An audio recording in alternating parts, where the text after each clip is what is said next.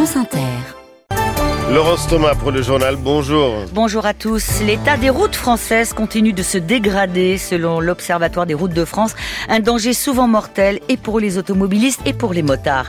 Un adolescent de 14 ans déféré devant un juge des enfants pour avoir menacé de mort par téléphone une enseignante d'un collège de la Seine-sur-Mer. Et puis le pacte de la vie au travail, les négociations sont encore bien loin d'aboutir, pas encore d'accord entre syndicats et patronat. Et à 7h50, l'économie de la débrouille, bon plan et seconde main de plus en plus répandue. De nouvelles pratiques auscultées dans une note de l'IFOP pour la Fondation Jean Jaurès. Elle vient de paraître. Son auteur, le politologue Jérôme Fourquet, sera notre invité. France Inter.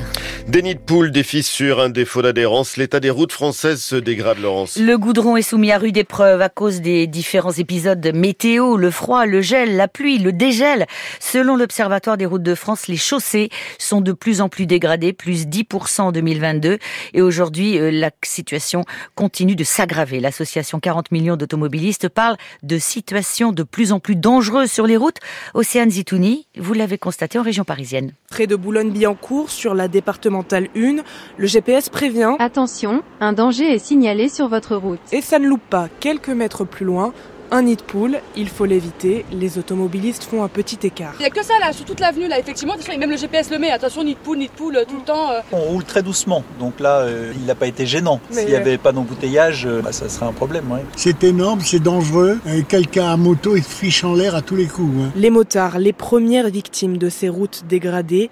Damien roule maintenant à vélo, car la moto, c'est... C'est assez dangereux, il faut vraiment faire attention et quand on regarde la route, on regarde pas les autres usagers. Ça vous est déjà arrivé d'avoir des réparations à faire à cause d'une route mal formée Oui, sur l'avenue Foch, un nid de poule qui s'était creusé de plus de 20 cm et qui a fait un rebond tel que le top case s'est détaché et est tombé. Donc s'il y avait eu des gens derrière moi, il y aurait eu un accident. Un top case, ce petit coffre à l'arrière du scooter, c'est au moins 100 euros de réparation minimum, mais ce n'est rien à côté de ce qu'il faut dépenser si un pneu crève, rappelle Bruno, responsable d'un garage automobile à Paris. Une paire de pneus avec le montage des équilibrages et le réglage de parallélisme, c'est une moyenne de 400-450 euros à peu près. hein. Ce que conseille souvent ce à ses clients, c'est de porter plainte contre la municipalité concernée, la commune étant responsable de l'état de la voirie. Océane Zitouni, Route de France, estime que l'état des routes actuel est dû à un manque d'investissement chronique conjugué à une priorité donnée au rail pour des raisons écologiques. Mais selon l'Observatoire national interministériel de la sécurité routière, environ 30% des accidents mortels sont directement liés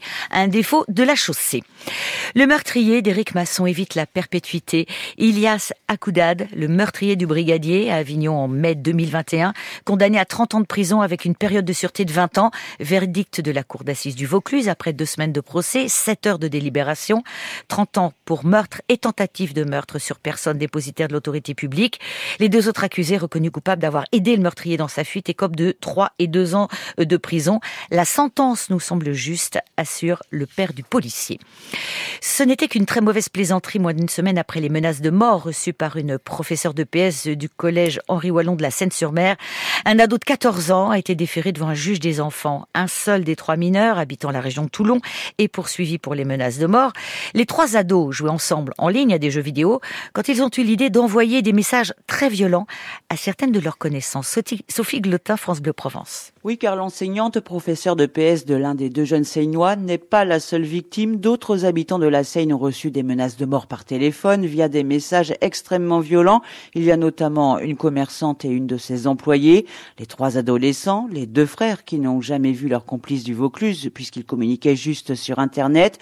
Les trois ados donc ont rapidement reconnu les faits, expliquant qu'ils avaient fait ça pour s'amuser et ne pensaient pas que ça irait aussi loin jusqu'à leur mise en examen pour menaces de mort, menaces de crime et appels malveillants réitérés. Et l'enquête des policiers se poursuit car les trois jeunes auraient pu envoyer il y a plusieurs mois d'autres menaces de mort à d'autres personnes. Sophie Glotin, France Bleu Provence. Le parquet a requis le placement de cet adolescent euh, sous contrôle judiciaire avec couvre-feu.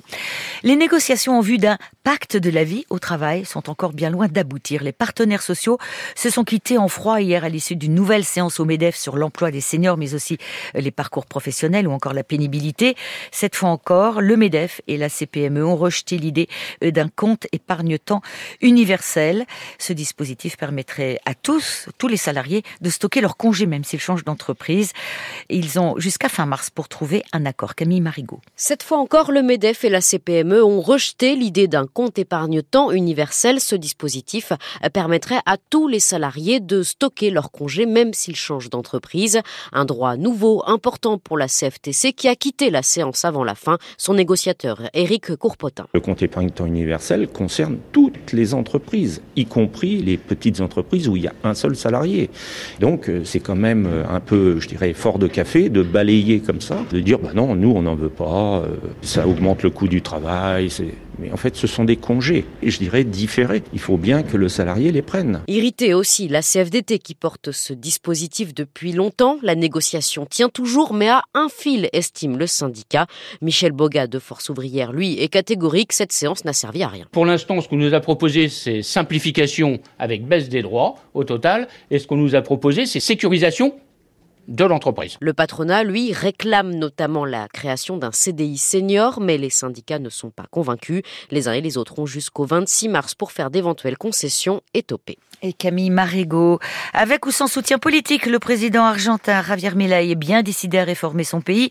Il prononçait son premier discours devant le Congrès, discours très offensif. Il avertit le Parlement qu'il était prêt au conflit pour imposer notamment des coupes drastiques dans les dépenses publiques. Javier Milei a annoncé la fermeture de l'agence de presse publique Telam, qu'il a qualifiée, je cite, d'agence de propagande de l'ancienne présidente péroniste Christina Kirchner. Fondée en 1945, Telam compte plus de 700 salariés. Joe Biden espère un cessez-le-feu à Gaza avant le ramadan, c'est-à-dire avant le 10 ou le 11 mars. Le président américain a reconnu que les tirs israéliens et la bousculade pendant une distribution d'aide humanitaire qui ont causé plus de 110 morts selon le Hamas pourrait avoir en effet compliqué les négociations de trêve.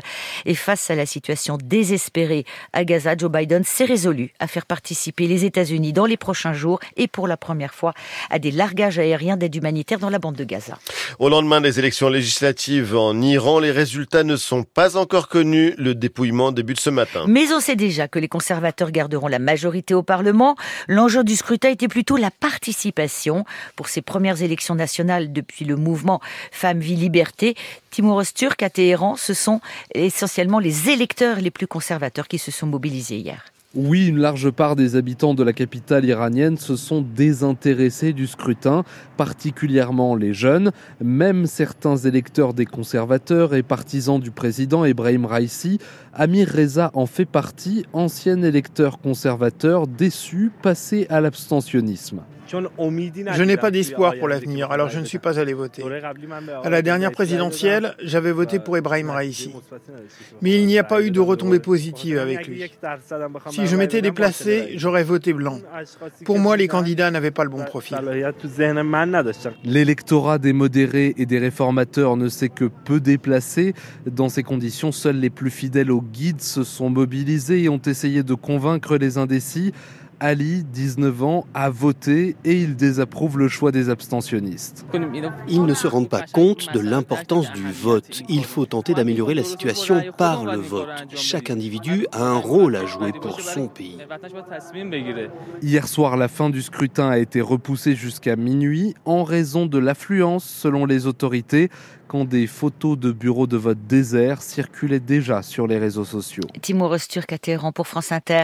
Près de 2000 ans après l'éruption du Vésuve, le site de Pompéi dans le sud de l'Italie réserve encore bien des surprises. De très belles fresques viennent d'être découvertes lors de travaux de restauration. Les explications de notre correspondant Bruno Duvic. Le jaune du mur, les décorations fleuries, la laine d'un bélier, le bleu du ciel, tout semble dater d'hier ou quasiment. La fresque majeure, parmi celles présentées aujourd'hui, raconte un mythe actuel, dit le directeur du site, c'est celui de deux migrants en mer. L'allusion à l'actualité s'arrête là, c'est le mythe de Phrixos et Hélé. Le frère et la sœur fuient leur belle-mère sur le bélier à toison d'or survolant les eaux et les tombent et se noie. On voit la mer la recouvrir presque entièrement. L'œuvre n'est pas complète, mais l'état de conservation est tout de même saisissant. Cette scène, ainsi que des natures mortes et portraits de femmes, ont été trouvés dans la zone de la maison dite de Leda, où des fouilles sont en cours. Des trésors archéologiques sont régulièrement exhumés à Pompéi, et ce n'est sans doute pas fini. Un tiers du site est encore sous les cendres. Rome, Bruno Duvic, France Inter. Un mot de football, le PSG a concédé le nul face à Monaco hier soir, match de la 24e journée de Ligue 1. C'est le deuxième match nul d'affilée du PSG, privé de sa star Kylian Mbappé, sorti à la mi-temps. C'était le journal de Laurence Thomas. À suivre, l'économie chinoise sans rhume. C'est dans l'édito Echo. Et la chronique, on va en reparler sur cette retraitée américaine qui a donné un milliard de dollars à une université.